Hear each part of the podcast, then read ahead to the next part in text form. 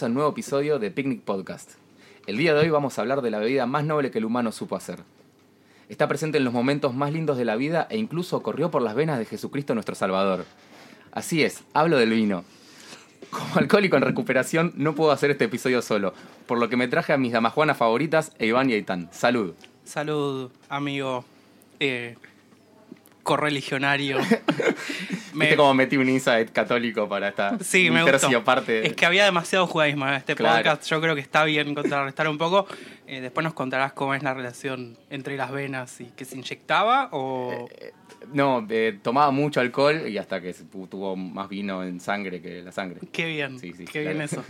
Pero, ¿había jeringas en esa época? No, no, no, lo, ingería, lo ingería. Ah, ok, es más Ah, fácil. eso es lo que aprendí en catequesis. Por ahí no lo tengo claro. También comía mucho pan. Y su cuerpo empezó a hacer pan de repente. Pero me, pa- Sí. me parece que hay como le falta un poco de ciencia a eso. Bueno, pero la religión no es ciencia, Iván. Es O sea, Claro. Puede ser lo que quieras que sea. ¿Cómo estás, Iván? Muy bien. Nunca me habían dicho Dama Juana, creo, en mi vida, lo cual, gran honor que seas el primero en decirme Dama Juana. Muy contento. Y muy contento también de, de estar aquí haciendo este capítulo sobre la bebida más noble del mundo, dijiste. Sí, Ah, más que el agua, tal vez. Va, el agua no la hizo el hombre, pero el vino, digamos que lo hizo el hombre, ¿no? Creemos que sí. El hombre y la mujer, digamos, O la lo, humanidad o lo trajeron alienígenas. también. Si crees en el terraplanismo. Hoy por hoy el vino es mi bebida favorita alcohólica. Ah, pensé que tipo 24 horas. 24-7 vino. Claro. No, pero tomo vino casi todos los días. Pero muy bien, bueno eso de tomar vino 24 por 7. Estaría bueno una canilla que, que largue vino. Yo cuando estaba en el colegio, Atahualpa Yupanqui eh, se mandó a hacer en su grifería que salga vino por la canilla. maravilloso. Yo soñaba con que en el bebedero del colegio que apretabas el botón y salía agua, salga Coca-Cola. Coca-Cola, sí, también. Elvis creo que tenía canillas de Coca-Cola. Vamos a hablar de vino y como es común en esta temporada, no estamos solos. Bien, eh, estamos acá con Paula, que es nuestra invitada. Hola Paula, Hola, ¿cómo están? ¿todo bien? ¿Todo bien? Y con Coqui, Hola, ¿cómo están? Qué bueno, qué bueno que puedan estar acá. Eh, si no entiendo mal, las dos son parte del equipo de Wine Girls, Sí. Así es. que las pueden seguir en Instagram en arroba winegirls, ARG. ARG. Exacto. Sí. Arroba Wingers ARG. Perfecto. Eh, cuéntenme un poco, inicialmente, qué es Wine Girls y después, si quieren, hagan una pequeña presentación sobre cada una. Bueno, me presento primero. eh, soy Pau Bocio en las redes, Pau-Bocio. Eh, yo arranqué, yo no nací en Argentina, nací en Venezuela, pero mi familia es de acá y tomaba vino los domingos. Mi papá siempre hacía el asado y tenía vino, a veces le ponía soda y ahí arranqué tomando vino ¿A qué edad, Paula? Eh, a los 12 más o menos. Apa. seguro. La juventud está perdida. Igual vivía en un país con bastante cultura alcohólica, pero por ahí no tanta cultura de vino. Eh, vueltas de la, vina, de la vida, bueno, viví en varios países hasta que llegué a Argentina hace ocho años y no conocía a nadie, así que dije, estoy en el país del vino, voy a aprender sobre vino. Eh, estudié en el Gato Dumas para sommelier y ahí empezó mi camino con el vino. Eh, una cosa llevó a la otra hasta que eh, mi mala memoria me hizo abrir una cuenta de Instagram para acordarme cuáles eran los mejores vinos, porque hay demasiadas etiquetas, es imposible de acordarse de todas. Eh, y era como, como si fuera mi biblioteca para recordar, tener archivo de lo que iba tomando y cuáles eran los mejores. Es así como este, empiezo a sumar seguidores y conozco a las chicas. Eh, me di cuenta que había muchas chicas que tomaban vino y no tenían con quién tomar vino si no estaban en pareja o tenían un amigo hombre que las guiara eh, y que muchas terminaban tomando solas en la casa. Así que armamos el grupo de Wingers. Eh, hoy somos cualquier mujer que tome vino y se identifique con el grupo, forma parte de las Wingers pero por cuestiones de organización somos cuatro las que llevamos adelante el proyecto. Eh, la idea es darle difusión eh, a las mujeres en el mundo del vino para que sean más reconocidas porque hay muchas mujeres eh, en el mundo del vino también. Bueno, yo soy Canapa Coqui en las redes. Eh, lo mío no es tan técnico como lo de Pau porque yo no estudié, es simplemente soy autodidacta. Yo me autodefino así porque me gusta desde hace mucho también el vino, un poco lo que dice Pau, también de familia, mi abuelo. Eh, bueno, y así fui probando y fui eh, incursionando en, el mundo, leyendo y escuchando a los que saben. y fui aprendiendo un montón. Eh, me junté con las chicas, que es una posibilidad que, que, que tuve en su momento, que está buenísimo porque aprendí muchísimo desde que estoy con ellas. Mucha cata, mucha escuchar sobre todo a los que saben. Y bueno, a mí me gusta comunicar al vino de una manera sencilla, sin tecnicismos, porque primero porque no, no los tengo, porque no estudié, y me gusta como llegar a la gente con lo simple, básicamente. Bien, bueno. Bueno, bienvenidas. eh, ¿Se animan a embarcar esta aventura radiofónica o podcasteril para hablar sobre el vino? Por Sí, sí. supuesto. Perfecto. Si vamos a hablar sobre el vino, tenemos que empezar como siempre nos gusta en este podcast, sobre el origen. ¿Quién me puede contar un poco de dónde viene el vino o qué es? Bueno, el vino básicamente, y acá las chicas me van a corregir si digo tonterías, porque era, era parte de nuestro deseo de hoy. Están habilitadas en pegarle una cacheta de Iván cada vez que Bueno. cometa un error, aunque sea Vale. mínimo. O te tocó la campana. O tocan la Claro. campana, claro. Bueno, nada, si quieren pegarme está bien. Eh, básicamente es un jugo de uva, más menos cosas, pero un jugo de uva que fermenta. Ya hemos hablado de fermentación en otros momentos, gracias a una serie de levaduras. Proceso de fermentación transforma azúcares en alcoholes y otros subproductos y mágicamente en el transcurso del tiempo que sea tenés vino. Y después de eso hay cientos de miles de variantes y cosas y los tecnicismos de los cuales quizás hablemos, quizá no, eh, que hacen que haya 800 variedades de vino, formas de tomarlo, formas de hacerlo, formas de no hacerlo. Tengo una pregunta para la mesa. ¿El vino es, es, complejo? ¿Es un destilado complejo? ¿Es, un alcohol complejo de lograr? ¿De los más complejos? ¿O más difícil la cerveza o u otra bebida? No, no sé cómo se hacen los otros alcoholes, pero dif- difícil no es. Eh, lo que es por ahí difícil es las variedades de vino, o sea, lograr, lo, o sea, un enólogo cuando hace un vino, lograr lo que quiere, porque no depende del proceso de transformar el, az- el azúcar en alcohol, sino de otras cosas. O sea, tener alcohol en un vino no, no debe ser difícil, lo que es difícil es resaltar la fruta que querés resaltar, este, el cuerpo que querés que resalte. Eh, muchas veces escuchas enólogos que dicen, ¿qué te pareció mi vino? Decime honestamente y por ahí le decís como, me encantó, pero para mi gusto personal es un poco amargo y te dice, ay, es lo mismo que pensaba yo, como que estoy tratando de, de poco a poco como corregirlo, pero bueno, no, no tiene una fórmula mágica, Sí. entonces es como, como un arte también. Po- Podemos repasar las, las distintas características que, que puede tener el, el vino. O sea, que cuando uno toma un vino, ¿qué busca? Por Bueno, ejemplo- acá tenemos, por ejemplo, en la hermosa producción que preparó Iván, eh, tenemos las características básicas. Nos gustaría que ustedes nos, expliquen en qué consiste cada una. Tenemos entre ellas dulzor, acidez, taninos, alcohol y cuerpo. ¿Qué, qué es un tanino? ¿Para qué sirve en el, El- vino? ¿Qué, el qué significa? Eh, no, un, un tanino, o sea, técnicamente es, es como una materia vegetal. Eh, lo que le da el vino es, es la sensación en la boca, el tanino lo sentís en las encías, es como esa sensación de sequedad que te, que te da la Ah, encía. ¿Es la astringencia del vino? Sí, o sea, si un vino es astringente, tiene tanino. El tanino es lo que le da el color este, al vino, entonces lo encontrás en la uva, lo encontrás en las semillas, en las pieles. Este, pasa que eh, como que a mí no me gusta hablar de, del vino tánico, de no, o sea, a mí lo que me gusta es que prueben el vino y me digan, ¿está rico o no? El tema de tanino, eh, lo que puedes ver es como el, si el vino tiene el tanino verde, si no, si está redondo, si no, eh, pero lo encontrás en, en los vinos tintos porque es esta materia que, que le da color este, al vino, que le da más cuerpo y demás. Bien. Eh, ¿en, qué se diferencia entonces, ya que tocaste el tema, un vino blanco de un vino tinto? O sea, porque el tinto tiene color rojo y el blanco tiene color eh, amarillento, verdoso, transparente.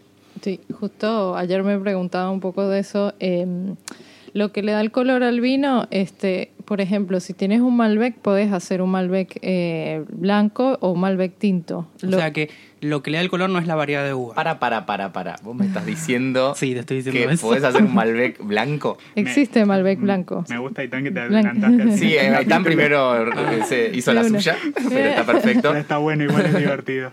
No, igual Y- es es súper interesante porque ah, Sí, hay toda una también guerra lo escuchás la blanco. primera vez y decís... Pa- lo- Yo, yo pensé que el vino blanco era de la uva verde. Bueno, y por eso trajimos rojo- gente que, que realmente sabe. acordate que la finalidad última de hacer picnic es que aprendas cosas. Sí, sí, es verdad. Nada Claro, más este podcast es para mí, en realidad. Sí. Bueno, genial, que podamos Bueno. aprender. Bien, volvemos. Nos estabas contando entonces sobre que de repente podemos hacer un Malbec blanco. Sí. Eh, o sea, lo que no puedes hacer es un vino tinto con una variedad de uva blanca. Eso imposible. Eh, una variedad tinta sí la puedes hacer blanca. ¿Qué pasa? Que para que el vino adquiera ese color rojo tiene que estar en... eh, o el color tiene que estar en contacto con las pieles. Entonces, si vos agarras un- una uva de Malbec y después de la prensa separás lo que es el líquido de, de las pieles, vas a tener un vino blanco. Por ahí no es, o sea, es un blanco, por ahí le ves otro tipo de tonalidad que por ahí de una cepa 100% blanca, pero sí lo puedes obtener.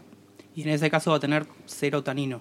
O, o un poco le queda. Siempre tiene tanino. El sí. tanino puede estar en los vinos blancos también. Pero obvio, un Malbec, eh, un blanc de Malbec no va a tener la misma cantidad de, no va a ser tan tánico como uno tinto, porque el tinto eh, también cuando vos dejas en contacto con las pieles lo que hace es eh, darle esa característica, o sea, le da taninos, pero también le da fruta, le da concentración, cuerpo. Este, por eso es que bueno, el enólogo tiene que, que ver qué tipo de vino quiere lograr también. Ahí me, me da el pie para, para la siguiente característica porque claramente dulzor, acidez eh, y alcohol casi que cualquiera debería poder entenderlo sin nada, nada más que la palabra, pero aunque debe haber tecnicismos como siempre, pero mencionaste el cuerpo un par de veces. ¿Qué significa el cuerpo en el vino?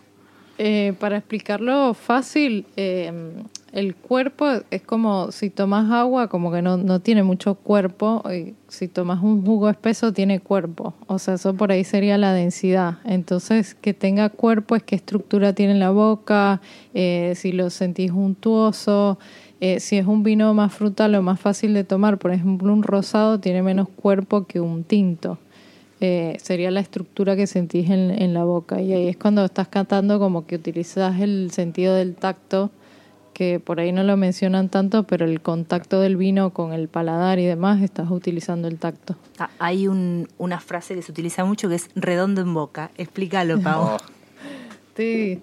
Redondo en bocas, eh, también como el tema de los taninos, que el vino esté redondo quiere decir que está bien equilibrado.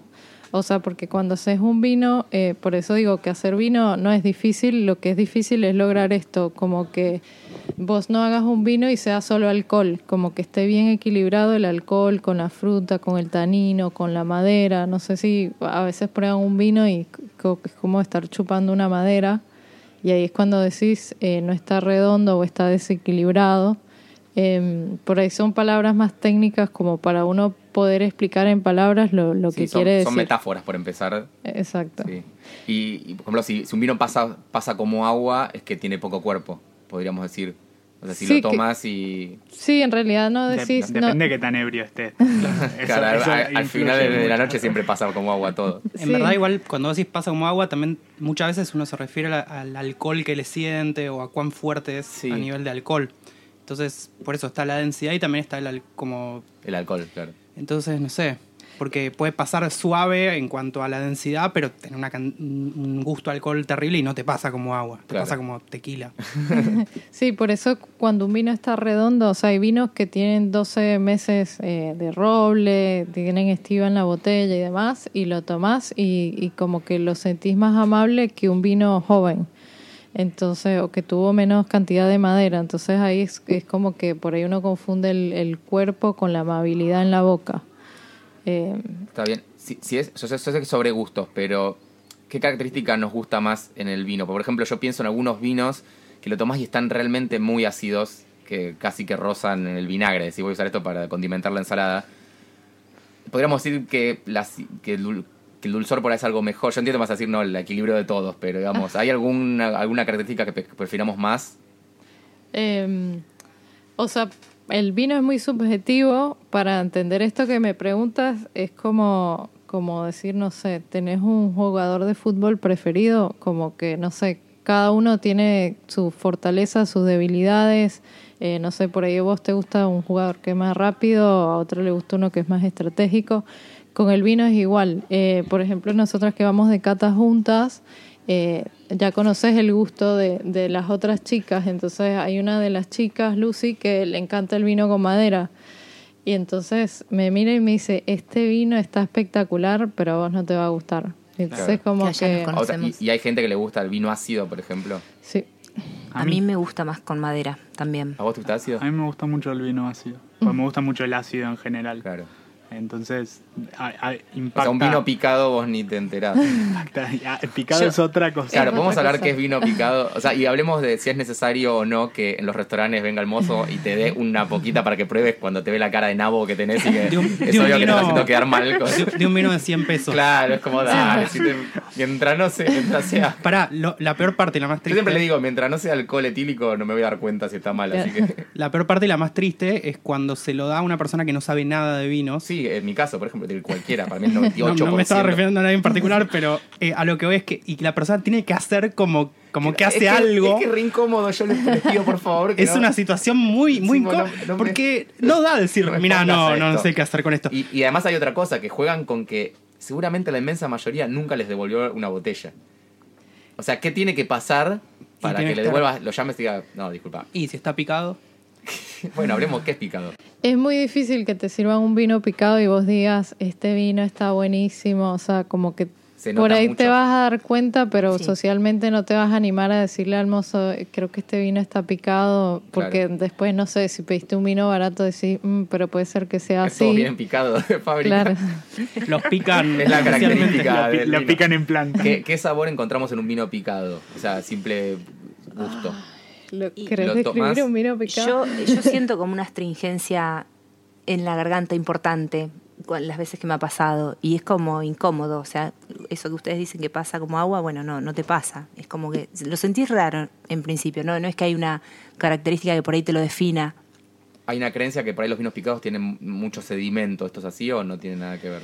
Sí, pues, o sea que depende, o sea, puede tener defecto por varias cosas, puede tener defecto de corcho, puede tener defecto, o sea, como que vari, varias eh, indicadores de que un vino no está bien, o sea, hay unos que sentís eh, el aroma es como si fuera olor a huevo podrido, eh, otro es como que el aroma es a vinagre, entonces, o, sea- o sea, como que no hay una fórmula secreta Claro. para que te diga este vino no está bien, como que hay, eh, tienen eh, defectos.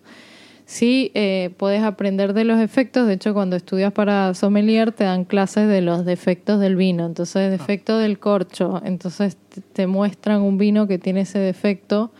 Eh, si quieren practicar en su casa, agarra un corcho y se lo ponen a la copa, que agarre el aroma al corcho y eso como te va a ayudar a la hora de, no sé, probas- probaste un vino y tiene como sabor a corcho, decís, este tiene defecto de corcho.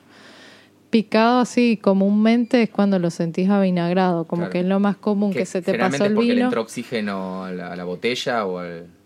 ¿Tiene Sí. algo que ver con el, con el oxígeno? Sí, tiene que ver, o sea, si vos tomas un vino de sobre y lo dejas un mes en la heladera, se va vinagrando. Claro. De hecho, hay gente que los guarda y Mi hace abuela. vinagre. No, los guarda y se los toma, pero no le importa nada. Sí. Pasa como agua. Ella, ella puede. Ella es mejor que nosotros. Bueno, con el olfato también se siente, o sea, eh, no, ya les digo, yo no tengo mucho tecnicismo, pero por ahí lo lees y te das cuenta que no está bueno apenas lo, lo lees o, o sentís algo como Como raro. raro, ¿no? Sí. A mí me pasa que quizás no me doy cuenta. A veces me pasa que siento que un vino, no sé si está picado o no. O no te gusta, por ahí es que a veces Pero pasa hay algo- eso, como, el una vi- como es una sensación- bebida compleja, digamos, una no es como sensación- Coca-Cola, que yo la Coca-Cola me puedo dar cuenta si está mal o no. Una sensación Claro. de que hay algo raro, hay algo que está mal. Es Pero, que- sí. ojo, capaz que puede ser un vino muy ácido como los que le gusta a Iván. eh, y he tirado un vino solamente por creer que estaba picado. eh, pero es la sensación de que "Mm, esto no sé si va por ahí. Sí, igual, eh, a ver, si estás en un restaurante y el mozo viene y te sirve, no es para que te hagas el capo de, ay, le doy vueltas, lo siento, lo miro y demás. De hecho, siempre que va al restaurante me ponen a mí a catar y yo no lo quiero catar. Es como, no quiero la atención para mí, pero la idea es que pruebes el vino. Si no te gustó, le decís, mira, este vino que me recomendaste no, no me gustó. Eh, si no sabes del vino, se supone que si hay un sommelier o, el mismo mozo que ya conoce el vino porque ha probado el mismo vino mil veces, te tiene que decir si está malo o no está malo. A mí me ha pasado varias veces tener que devolver el vino, incluso vinos que no son baratos, o sea, vinos costosos que lo probás y te das cuenta, "Mm, esto no está bien. Y yo soy muy vergonzosa, así que lo que hago es llamar al sommelier y decir, mira, como que eh, me parece que este vino, este, no sé si es su característica porque no lo he tomado antes, pero me parece que está dañado. Otra Pasa- gente revolea la botella en la cara y le dice, esto que me vendiste está horrible. No, es que hay niveles de y niveles. Hay vinos que están muy dañados y te das cuenta al toque y hay otros que tienen pefe- pe- pequeños defectos como, no sé, está muy ácido y si vos no conoces esa marca, ese vino, ese año y demás, no sabes si, si realmente está así o no. O están chipeados, O dice están Pau. chipeados. ¿Qué? Pues ¿Como, la PlayStation? No, que les Casi. explique. Estamos para eso. Enseñando cosas que no se deben. Bueno, No, eh, es un término que se usa que cuando haces el vino, o sea, como reserva, gran reserva y demás, es porque después de obtener el vino lo ponen en, en barrica o bueno, hay otros métodos que el vino ya fermenta en la barrica y demás y eso le da aromas a madera. Cuando se dice que está chipeado es porque al tanque se le agregan pequeños chips, que serían pequeños pedacitos de madera, y eso le da ese arema- aroma a eh, madera, pero no se siente igual que si el Claro. vino fuera y eso lo hacen reserva para gran que reserva. menos tiempo para estar. O sea, se ahorran tiempo, se ahorran... No, es por una cuestión de costos, como Claro. que le da ese aroma al vino, este, algo destru...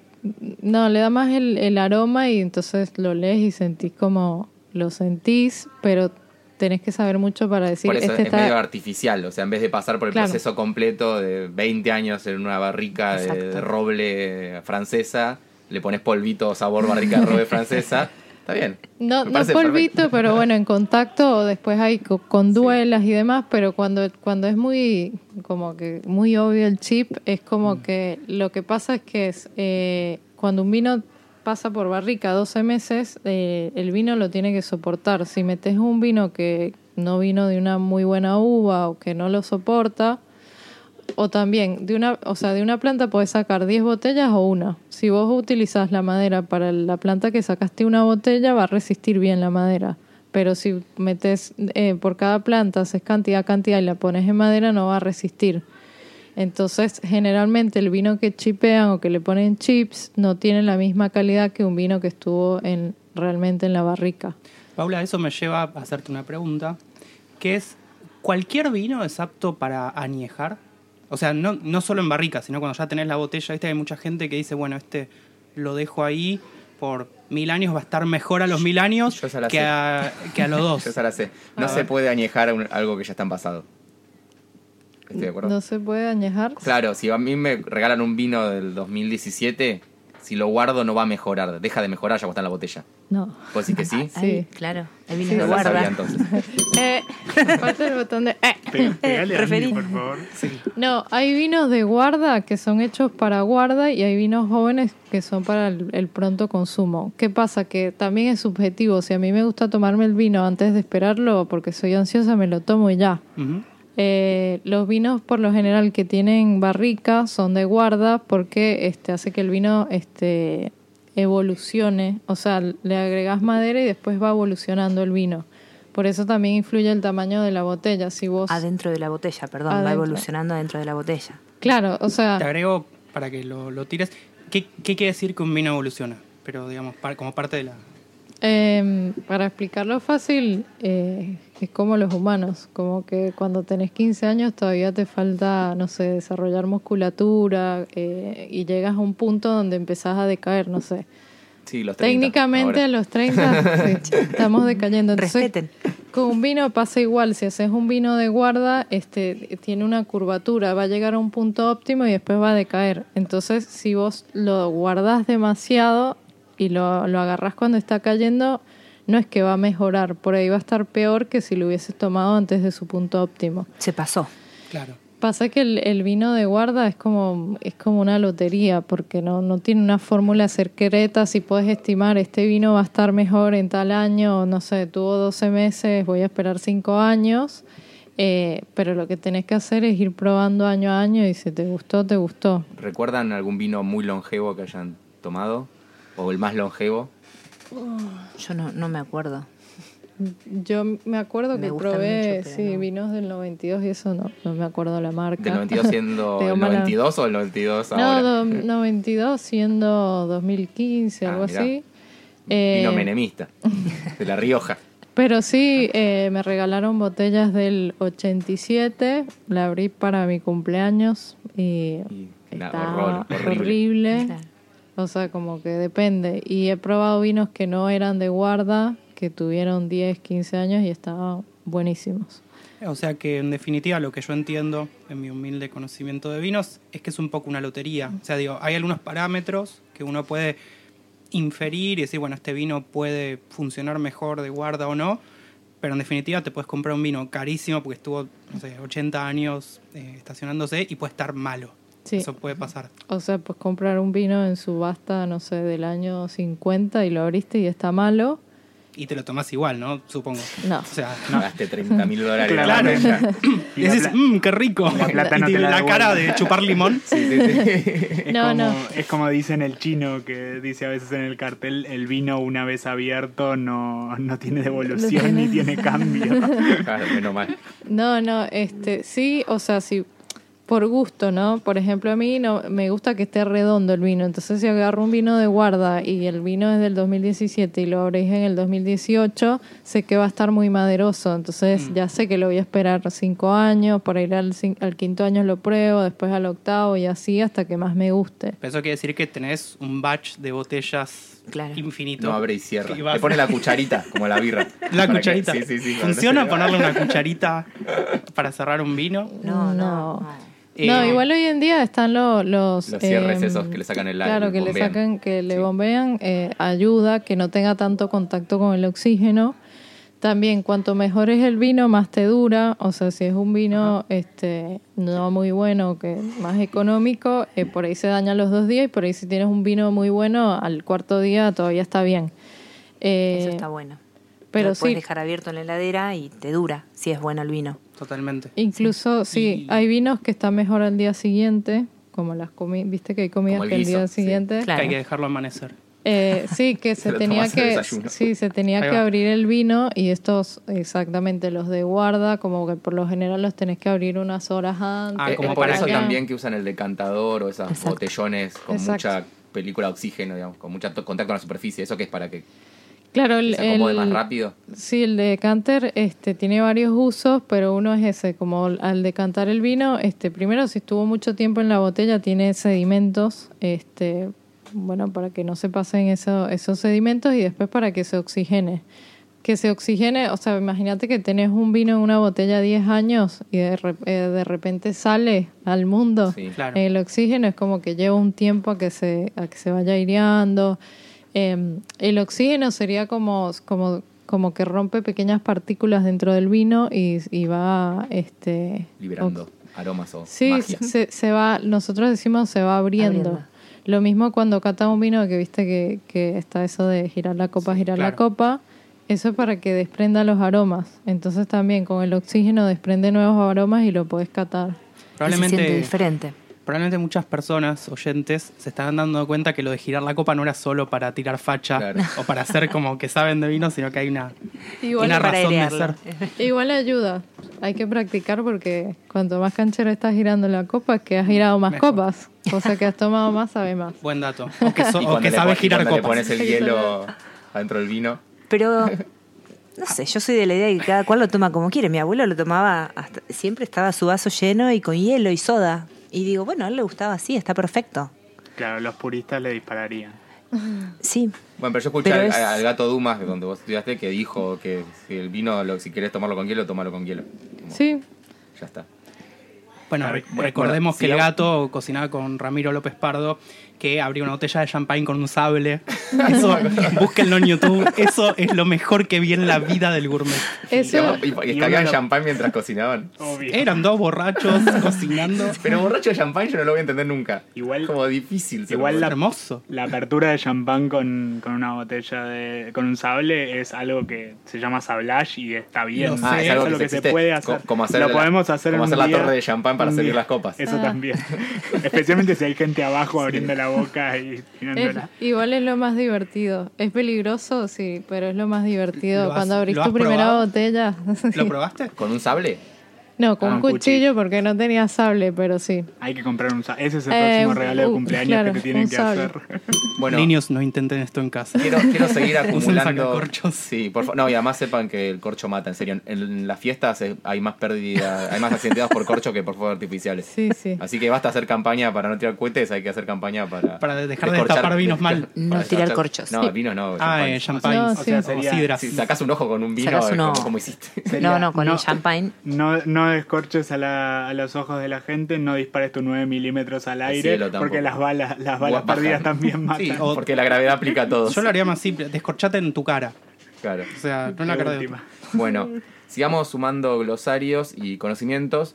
Hay otro tema en el mundo del vino que son los famosísimos varietales y terroirs. No sé si lo estoy pronunciando debidamente. Más o menos. Eh, ¿qué, qué- qué es? Cuando hablamos de, de un varietal, ¿qué, de qué, ¿a qué estamos hablando? ¿Querés explicar o...? No, no, por favor. El varietal es como el tipo de uva. O sea, es como, no sé, las naranjas, que tenés varios tipos. O, no sé, mangos. Eh, bueno, yo hablo de mangos porque mi hermano tenía en su casa nue- nueve tipos de mangos en el jardín. Acá no tenemos ni un mango. Es Argentina esto. Entonces, la, la uva es igual. Es como la variedad sería el tipo de uva. O sea, la- por ejemplo, Malbec es un varietal. eh, Pinot Noir es otro varietal. Estaríamos, Claro. eh, eso es la uva, es el tipo de, de fruta. Sí, el tipo de fruta. Cuando dicen un varietal es que el vino tiene el, el mismo componente de la uva. Cuando es un blend es que tiene distintas uvas. Como un Cabernet, multifruta. Malbec, claro. Claro. ¿Y el terroir? ¿O terroir? O- El terroir es el, el lugar de donde proviene esa uva. Cuando hablas de terroir, hablan de terroir porque eso le da una característica especial. No es lo mismo que vos plantes una planta de Malbec en el norte que en el sur o en Mendoza. Eh, Oh, perdón, mismo en Mendoza, de acuerdo a la altura, o Salta. Claro, o mm, por ejemplo hay terroirs eh, que, de- que ves que, que son óptimos para el Malbec o terroir que va, que va mejor para el torrontés. Entonces cuando hablan, no sé, del torrontés en La Rioja eh, el o en Salta, es como que el terroir favorece a, a- a ese Claro. tipo de variedad. El terroir sería el, el terreno, porque como que dependiendo de, de cómo es el suelo, de cómo fue el clima, de cómo es el clima en ese lugar, o sea, por ahí en el norte tienes eh, cambios de temperatura entre el día y la noche que son distintos a los que hay en Mendoza, o la cantidad de, de lluvia que hay del agua, entonces eso es lo que identificamos como terroir. Si te pones a ver los vinos europeos, no dicen el, el- el tipo de uva o el varietal, lo que dicen es eh, la zona. Claro. Y ahí empieza también a aparecer la denominación de origen controlado. Claro. ¿no? Que es, Denominación de origen es eh, cuando un lugar es muy bueno, como que tiene cierta normativa para que sea del, del lugar y que tenga características propias de ese lugar. Entonces cuando compras un, un DOC es como que sabes que tiene cierta calidad, cierto Claro. estilo y demás. ¿En Argentina tenemos docs? O sea, con- ¿hay algún vino que venga? No sé. La Creo que no. sé. No, te diría que no, pero no estoy 100% segura. No Bien, sé si, que, a- si querés buscarlo. Vamos a buscar mientras. A ver. producción está trabajando bien, en chicos. vivo. Yo Este- mientras eh, les pregunto, bueno, acá en Argentina, ¿qué cepas? O sea, ¿cepas y varietales es lo mismo? ¿Estamos hablando de lo mismo? Eh, Yo quería hacer un comentario sobre lo anterior. También no todos los vinos eh, son iguales año a año, porque tiene que ver mucho las, las condiciones climáticas y ahí influyen un montón de cosas eh, en las uvas y eso hace que cambie el vino de, una- de un año a otro. Eh, eso Está es bien. fundamental también. Bueno, pero deben mantener un estándar, ¿no? Imagino, porque si no... O sea, para Mendoza siempre se considera como un buen lugar para vinos. Sí, sí, sí, sí, sí, pero cambia por ahí un mismo vino, de, de- de- Claro. depende de la añada, cambia. Claro, bueno, por eso está importante el año. Por eso está el año. Claro. Sí, porque, por Comprate el ejemplo- escorihuela de tal año. 2016, claro. Claro. Sí. Y por eso lo- los premios también, cuando, cuando ponen los puntos, te dicen, este ganó tantos puntos, el Malbec Este de tal año. Claro, no todos Claro. los... no sí, que el porque puede ser que, no sé, en el 2010 y hubo mucho sol, llovió poco y el, no sé, el 2011 diluvió, no va a diluviar, pero, o Sí, sea, sí, como que hubo sí, mucho más Hubieron lluvia. factores y- externos que Sí. cambiaron. Y bueno, Claro. cepas y varietales es lo mismo, son sinónimos la palabra. Cepa sí es el tipo de uva y El el varietal varietal es el el, tipo de Tipo de vino. El tipo de, de Ah, vino sería. ok. Sí, de, Bueno, acá en Argentina, ¿cuáles tenemos? Los más conocidos, o sea, los más comunes. Uy, em, hay un montón de cepas. Eh, Pero la gente no conoce tanto, estoy seguro que si le preguntamos de Malbec y Cabernet, Malbec, Cabernet, Sí, sí, lo- los más comunes, sí, de tintos. Eh, mira, el, el más plantado es el Malbec. Después es nuestra está soja. El, está el, el Bonarda, que hay mucha plantación de Bonarda. Está el Cabernet Franc, Cabernet Sauvignon. Pinot eh, Noir. Pinot Noir, Tempranillo. eh, ¿Qué más? Petit Verdot. Petit Verdot. Creo que esos son los más comunes. Merlot también. Eh, Syrah. el Syrah, Syrah. sí. Pero, o sea, el más común es Malbec, Cabernet, este, por ahí Pinot Noir y... Sí. ¿Qué más? O sea, como que si te pones a ver las bodegas, siempre tienen un Malbec y un Cabernet. Claro. O sea, como que es difícil una bodega que te Sí, mismo no yo tengo- siento que incluso uno cuando al principio que sabía menos vino, yo sigo siendo menos de vino, pero como que vas al Malbec porque es como lo, lo que te suena. Cuando si un mozo te dice, ¿qué querés? Y, eh, Malbec o Syrah, Malbec. Como Claro. que ya quedó como, no sé cómo lo vieron ustedes en la sociedad. Sí, totalmente. La gente. Pero- Ahora vamos a hablar un poco más sobre cómo eligen, pero definitivamente eh, bueno conocido contra Claro, malo por un- conocer. Sí. Bueno, este libro de Malbec que había leído decía que en Argentina, si no sabías qué elegir, el Malbec era una buena opción porque incluso hasta el Malbec más malo podía, ya venía como bien por, y porque por el en- terreno. en Argentina se hacen muy buenos Malbecs. Claro, por eso, aunque, aunque sea el más económico, ya podía ser un vino digno, en cambio con otra cepa te arriesgabas más. No sé, un Pinot Mm. Noir eh, sin ganas es mucho más feo Sí. que un Malbec sin ganas. No sé. cómo Sí, se entiende, se entiende. Sí, sí y no, depende. Todo, Pero- todo depende. Todo depende, pero, o sea, si no, si, o sea, mi consejo sería, si no sabes qué vino, elegí un blend. Porque el, Ah, ¿sí? Sí. Ah, mu- mu- me gusta ese insight. ¿Por qué? El, este es el mejor truco. El blend eh, tiene varias cepas, eh, o sea, varias variedades, y lo que puede hacer el enólogo es agarrar lo mejor de cada variedad. Entonces, si tenés, no sé, un Pinot Noir que le faltó un poco de, de- de color o de estructura, agarra y le pone, no sé, el Malbec, otra cepa para levantarlo. Si le faltó acidez, entonces eh, utilizan Ah, otra como cepa. que en los blends el enólogo tiene más libertades para salvar la receta. Por ahí en, el, en, en un, en un Malbec solo puede usar Malbec. Claro.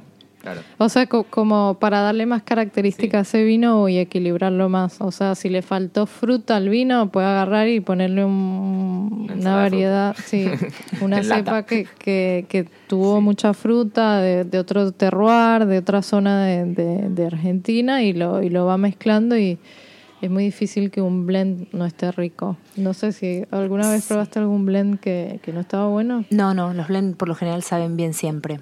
Es como De ahora más blend. el comodín. ¿Se podría decir que los blends suelen ser redondos? Usando la terminología... Te metiste en un embrollo. Bueno, Te das pasemos a la siguiente Vamos a pregunta. los Deberíamos Pickners, probarlos y ver. Claro, ¿cuál- ¿Cuáles claro. son sus varietales favoritos, Pickners? ¿Va, ¿Toman vino ustedes? Eh, no, solo cocaína. De Está la bien. mañana. Whisky, está bien, sí, sí. Sí, sí, siempre hay que acompañarla una con otra. ¿Vos, Eitan? Yo Sí. eh, tomo vino, no sé demasiado de vino. ¿Pero Yo lo disfrutás? lo disfruto mucho. Después de los 25, yo creo que el vino es, es- es Justo una bebida... como hablamos en otro episodio. Es una bebida de, de- de- de adulto. Sí. O sea, de, de- digamos, en general cuando sos más joven no te gusta tanto el vino y después sí.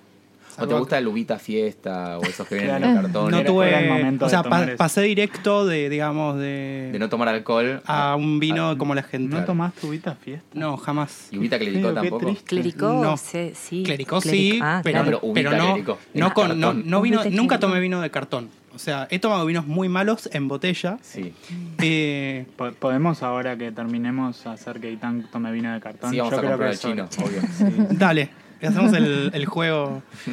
Eh, me gustan, la verdad, me gustan mucho los blends. Los conocí hace muy poco, gracias a Iván, que Iván en, en la temporada pasada, eh, en todos los capítulos, eh, probábamos un vino, que normalmente lo traía Iván o lo traía Andy, y eh, lo llamamos el segmento vino. Y lo probamos en vivo, Andy hacía una calificación de la etiqueta, después vamos a charlar un poco sobre etiquetas. Y ahí conocí los blends. Y la verdad que me parece muy rico. Sí. O sea, em, pero si tengo que elegir, en general me tiro, soy el típico que se tira por el Malbec, porque es un vino que considero que no es ni muy, digamos, como que no, no me voy a es un vino amable. No sé si existe ese- esa terminología. Sí, claro. Eh, me es amable, fácil de tomar, lo disfruto. Eh, Claro. Iván. Yo, a mí me gustan mucho los, los blancos porque acidez, eh, si bien puede haber de Los los blancos dos y demás. dulces también. Hay blancos muy dulces, pero, Brights. Los cosecha tardía. pero Chardonnay, Claro. Sauvignon Blanc me gustan, Torrontés también me gusta. Y en tintos me gusta mucho el Syrah, siempre, pero creo que más por una cuestión sentimental asociada a que en mi familia a veces se tomaba Syrah específicamente. Eh, ¿Para algún y evento en cosa, particular? con Sí. el paso del tiempo. Bueno. La garnacha me gusta mucho, que es una uva que creo que hemos tomado en segmentos vinos anteriores, menos conocida, que es la- pero una variedad. la- es una variedad de, de uva que a mí me gusta mucho, pero no tengo ni idea cuáles son sus características. ¿Cuáles son las características de la garnacha? Y no sé. Yo he probado garnacha, me gustó. Eh, la verdad que técnicamente no sé. Bien. Igual el vino, o sea, el vino tinto, yo siempre digo una cata, si quieren quedar bien, como que con tal de que no digas, no sé, tiene aroma a banana y es un vino tinto, como que fruta roja siempre está. Está. Por ahí... Hasta eh, que le empiecen a inyectar. Datos, chicos. Siempre Sí, está- inyectar- Si me, si me preguntan por, por el vino, Ajá. ¿qué es lo que siempre puedo contestar y voy a quedar bien? Buen cuerpo. Pega. Te Yo siempre digo preguntan por el vino y siempre vas a quedar bien, este, no sé, que está aromático, que tiene eh, aromas frutos rojos, Frutos eh, es rojos. clave. Si es tinto, chicos. que es agradable en Claro, boca. no lo digas con un blanco. Claro. No, pero es que es que como que uno piensa como, bueno, porque es Malbec, va a tener aroma a, a ciruela y no es tan así, o sea que por ahí es lo característico, pero por el terroir o por distintos motivos, como no sé, ese vino le sentí más aroma frambuesa, también es muy muy subjetivo porque no sé si yo siempre de, de- me crié con frutas tropicales, ananá, este, no sé qué más, coco y demás, como que no sé si, si, si hay cierto aroma en ese vino de alguna fruta, a veces yo siento frutas que ni, ni existen acá, Claro. de, o no sé, de Brasil, de Amazonas, de Venezuela, y como que digo, "Mm", no, no se lo puedo compartir a nadie porque nadie ha sentido ese aroma, entonces como que eso es un poco una guía para saber, bueno, un Cabernet Sauvignon es más piracínico, que es un componente químico. Piracínico. Es un componente químico que, que es, eh, lo sentís como el aroma del pimiento. Ajá. Entonces, ¿Pimiento sería acá el morrón o pimiento picante? el morrón. Morrón. Sí, sí, sí, sí. Bueno, yo quiero eh, aclarar, porque yo hasta no sé mucho, pensé cuando alguien decía, esto tiene, sí, este vino tiene aromas a ciruela, yo pensé que realmente tenía ciruelas, después comprendí que es algo que te recuerda Algo que a algo. recuerda. Quizás era un claricó decían- igual. No, pero viste, a pimiento, y yo decía, ¿qué pimiento? Wow. Gente loca. No, en realidad es como que tiene ciertos componentes químicos que esa fruta vegetal, lo que sea, lo tiene, entonces ahí asimilás el aroma. Sí.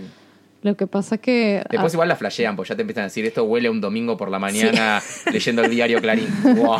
Claro, no, no. Si estás, al lado, de- Chicos, si estás no. al lado en Seams es una cosa, Claro. si estás en la playa es otra cosa. No, pasa que a veces te dicen, no sé, eh, este vino me huele al subte A y es porque el subte A tenía madera y el vino tiene Mirá, madera, ¿viste? claro. O, o no sé, o hay vinos que tienen como un poco de aroma así como a viejo, como a, Sí. a Este guardado. vino me huele a mi abuelo. biblioteca. Me A huele la a- casa de... Los, los últimos días de la Bueno, abuela. porque en realidad usás la memoria emotiva, es Claro. eso lo que, lo que funciona. Claro. Bueno, no, yo no de, sé- de hecho nos pasó que fuimos a una a un no sé si se dice cata de perfume, pero fuimos como cata de Ay, perfume sí. se dice, no, no me acuerdo. em, no, no, no es cata de perfume.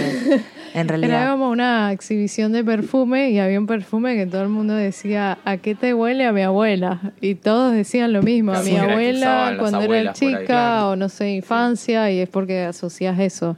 Sí. Eh, en realidad es una asociación que haces, por eso también depende de la vida de cada quien. Si yo nunca probé ciruela, como que nunca lo voy a sentir. Probablemente, claro. O al revés, si odio la ciruela es lo primero que voy a sentir. Entonces como que... No sé si en el mundo del vino será igual, supongo que sí, eh, pero en el mundo del café, para cuando vos catás café, eh, te entrenás o podés usar unos frasquitos con aroma a cosas. ujú. Entre ellas, por ejemplo, me ha tocado de oler un frasquito con olor a caucho quemado y te juro que después se siente, pero si no oliste antes el caucho No quemado, referencia. eh, claro, probablemente te pase de largo. O sea, no, no, lo, no lo asocies con nada. Entonces, es importante también para, para poder sentir eh, aromas eh, y, y- sabores, eh, tener alguna referencia anterior, co- como, decían las chicas recién, porque si no es, es muy, digamos, casi prácticamente imposible relacionarlo con, no sé, un durazno. Sí, pasa que en tu vida común, no sé, a mí me pasaba que yo, o sea, me comía un durazno y ya, no es que lo miraba, lo observaba y lo olía, Claro. o la frutilla, como que hoy en día, eh, por ahí desde lo gastronómico, como que lo disfruto mucho más. Entonces Claro. decís como, bueno, un tomate orgánico no es igual al que compré ahí en el súper, que estaba medio feo, verde, o, ¿entendés? Entonces como empezás a darle más valor este al aroma, a, a tipo este es más rico que el otro, entonces ahí empezás a entrenar la nariz y decís como, bueno, eh, si yo quiero sentir el aroma en los vinos, tengo que empezar a entrenar un poco la nariz. Entonces, no sé, si me va a comer unas frutillas, como que quiero oler bien a qué huele la frutilla. También el vino, por ahí en el Malbec te dicen ciruela y vos te estás imaginando la ciruela fresca y por ahí ese vino evolucionó o, to- o pasó más tiempo y tiene este aroma a mermelada de ciruela. Si vos olés la ciruela y la mermelada tienen aromas Sí, distintos. la mermelada no tiene ciruela, por empezar. Prácticamente. Debería. Sí, pero depende, depende de la mermelada, pero sí. de hecho, la, sí. etiqueta, ya lo dijimos la otra vez, ¿no? Sí, Ah, sí, no si lo voy a tiene fruta O se lo real. cuento ustedes, si la etiqueta no tiene una fruta ilustrada es porque no tiene esa fruta, no pueden poner una foto. Mira. Así que, pero bueno, eh, vamos a avanzar en nuestro temario. ¿Cómo elige el vino la gente? ¿Cómo piensan que elige el vino la gente? Estás eh, parado en- frente a una góndola, cada vez hay más opciones. Oh. ¿Cómo eligen el vino? Pregunta. ¿En Argentina? En ¿Y Argen- en época de crisis? Bueno, vos decís que por ejemplo el dinero es una variable. ¿Qué variables seguro- tenemos al elegir el vino entonces? Bien, ahí está más mejor, fácil. más interesante. Sí. El dinero seguramente es una variable. Si hay una botella de 30 lucas, por más que, que te guste y quieras probarla, seguramente si no tienes un poder adquisitivo fuerte no, no la vas a poder eh, comprar. Otra es eh, claramente lo que ya conoces. Eh, la experiencia anterior alimenta un montón la siguiente y si no sos aventurado, aún más todavía. Mucha gente por ahí te dice, por ejemplo, me dicen, bueno, vos que entendés, de- entre, comillas, ¿no? De vinos, ¿qué puedo comprar? Y es, es, es difícil porque la verdad que se, la relación precio-calidad tiene mucho que ver. Por ahí estás comprando un vino que sale 120 pesos, no es un vino caro, y vos le decís, está bueno el vino, bueno, no, pero no me gustó. Bueno, en relación precio-calidad es un buen Claro. vino, hay que entender eso también, ¿no? Porque vayas a comprar un vino de 400 pesos va a ser mejor que por ahí uno de 120 en relación precio-calidad. Recuerdo, haber leído hacer- sobre... Sí, yo quiero hacer una nota, a ver si. Quiero hacer una nota, mejor dicho. A ver si ustedes concuerdan. A mí, un amigo que, que trabaja en vinos, que yo me dijo: hay un umbral donde ya no importa la. Como, uno puede ent- entender, puede ver gamas de evolución hasta los mil pesos, por ejemplo. No sé si es el número porque más hubo inflación. Pero hasta los mil, dos mil pesos, tres mil pesos. Pero ya entre uno de 20 mil y uno de 50 mil, por ahí ya no se entiende si hay una, si hay una diferencia en calidad, hablando de calidad. O sea, yo entiendo que un vino de 100 pesos es más malo objetivamente que uno de 500. Sí, Pero uno de 5 mil es más malo que uno de 6 mil. Es que, es que depende. Es como si te fueras a comprar un auto. Si te compras, no sé, un Gol o un Ferrari. O sea, como que no sé si lo puedes No, comparar, claro, ¿entendés? sí, sí. Como que vos tenés que, no sé, desde la, la gama de precio de ese auto comparado con otros autos del mismo precio, ¿cuál es el mejor? Y Pues no podés comparar tipo el Gol con el Ferrari porque es como que... Con el gol no te va a hacer mala sangre si te lo roban. Tanta, por lo menos. claro. Este, entonces con el vino es igual, como que eh, si vos comparás, no sé, un vino de 250 pesos o de 200 con un vino de 600, probablemente el de 600 tenga madera y el otro no. Entonces lo Otro que lo añejaron en un bidón de Ives. lo que tenés que ver es, es tipo la relación precio-calidad y para eso te tenés que animar a comprar un montón. Entonces también por eso el tema de las redes o bueno, yo también tengo un emprendimiento que de los miles de vinos que pruebo, como que elijo los mejores en base al precio. Entonces o vos ahí ya sabes que por el precio es un vino que vale la pena. Eh, no no puedes pedir, no sé, un vino de 100 pesos que sea buenísimo porque como que en estructura de costos No, es imposible Porque lo que le decía de una planta, este, para hacer un buen vino tenés que sacar, el, te rinde menos la planta, entonces es como, como el, pre- el precio te indica mucho y la etiqueta te indica mucho. A eso Ah. queríamos llegar. Sí, Ah. eso queríamos preguntarles. A honrar Sí, pero nuestro- es es bueno dejar claro eso de la relación precio-calidad, porque por ahí recomendamos un vino, pero tiene que ver con eso, ¿no? Porque ah, recomendaron esto que no está bueno. Claro. A ver, está bueno en su segmento, digamos. Totalmente. Es eso. ¿Creen que se elige por etiqueta? Por etiqueta. Por diseño de etiqueta, por Sí. imagen. Y sí. No ustedes, eh, la gente normal. Sí, sí, sí. Los humanos. pero respecto a vino no son gente Eh, normal. chicos. estuvimos in- investigando un poco, encontramos Sí, un claro. estudio de wine.net eh, que se hizo en Estados Unidos, no sé si es re- re- relevante a nuestro país, pero de, de las 2.000 personas que se entrevistó, el 80% aseguró que elige por etiqueta, incluso antes que precio. Pero es marketing O sea, puro. por es- imagen. Sí. Por- sí, por, eti- cuando digo etiqueta no me, refiero, claro. claro. no a la marca, eh, por, a la bodega. por lo artístico de por la lo etiqueta. artístico, incluso es- le, pu- le presentaron tres botellas diferentes, de las cuales una era más clásica, una era más misteriosa si se quiere, porque era negro todo yo, y una muy colorida, con colores estridentes, muy distinto a los códigos a- habituales del mundo del vino, y elegían esa. Pero la claro, para, para mí sí, para mí es estrategia pura, es marketing puro. Igual que eh, creo que, o sea, como que el ser humano es así, normal. Si vos tenés eh, que elegir una cita y te presentan tres chicas, lo primero que ves es la imagen. Como que no ves, bueno, esta tiene inteligencia 10, esta 5, la otra tanto. O sea, como que también está eso, ¿no? Que eh, vos vas a la góndola y decís como, bueno, no entiendo nada de vino, no sé qué diferencia hay entre un Malbec y un Sí. Este, voy a elegir el, el más lindo porque me agrada Pe- la Pero vista. es curioso porque por en el caso de tu analogía, de- vos vas a tener contacto con esa chica o ese chico, pero en el vino vos no te tomás la etiqueta, o sea, lo que te gustó puede ser, o sea, yo puedo eh, diseñar la mejor etiqueta y llenarlo de veneno para ratas Y bueno. vas a comprar veneno para ratas. Pero compraste por la etiqueta, después sí, puede ser eso que no es te para guste. que todos reflexionemos. No, Sí. igual también el tema de las etiquetas, hay muchas bodegas que la primera etiqueta saca un vino buenísimo y después va bajando la Bien calidad. Ah, Y y vos deja ya que queda clavado, sí. Este vino es el mejor porque siempre lo compré y como que exacto. uno que conoce el vino dice, no, ¿qué, qué le pasó a Te este a vino? vos, no lo puedo creer. no no te sos descubrimos Yo la, la pregunta que me haría es, Andy, ¿vos por qué elegís un vino? por la etiqueta.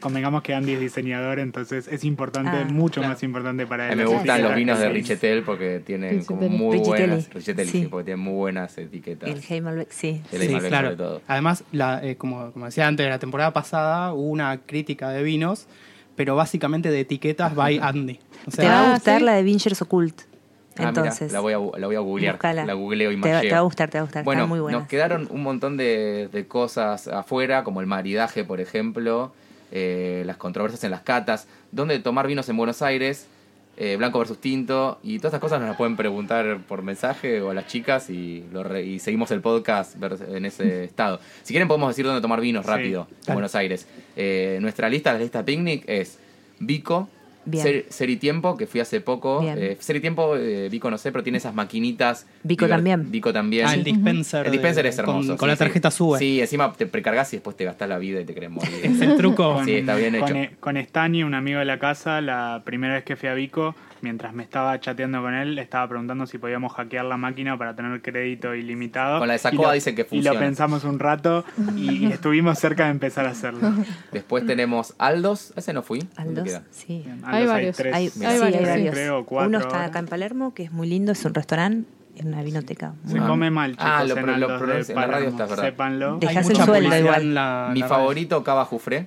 No sé si fueron. bueno, Sí. sí. En Sí, Esa esquinita. Villa Crespo, ¿es? Sí, Villa Sí, Crespo. yo siempre recomiendo ese porque está bueno. Sí, está Sí. lindo. Lo único que no Además está... también tienen los dueños que se escabian como todas las Claro. 10 botellas por noche. Sí, sí, sí. me- o sea, el- to- ellos también toman. Sí, Da- sí. da- dan fe que Dan fe. saben de Sí. vino. Y después tenemos Trova de los amigos de, de Temple, ¿no? Sí, entre Sí. otros dueños. Ese, ese es más como vino y juventud, es más bolichero, pero está bueno, es como una cervecería que te dan vino. Una vinería. Por ahí no tienen, no sé si tienen buenas etiquetas porque no sé de vino, pero Hay, hay, hay de todo, hay variedad. ¿Tienen alguna joyita que no conozcamos donde ir a tomar vino?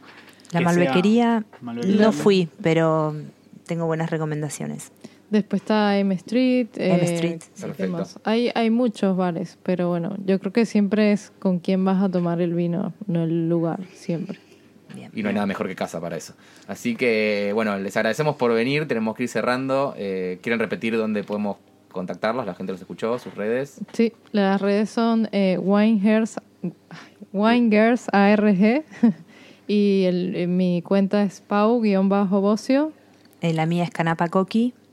Y bueno, y si nos quieren preguntar de vino, recomendaciones o quieren venir a catas de las Winegirls, eh, Sí, estamos no, abiertas. no le pregunten a Picnic, pregúntenle Sí. directamente a Pau, que ella No, sabe no. mucho más que nosotros. Y si le quieren preguntar algo a Picnic es arroba Picnic Podcast. Picnic Podcast. Perfecto. Y además Eh, pueden entrar a la guía Picnic, no se olviden. Sí.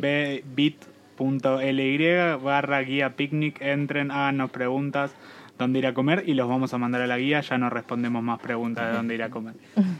Y bueno, Itán, ¿querés decir algo más? Unas últimas palabras. Que la verdad, un placer eh, tenerlas acá en el programa.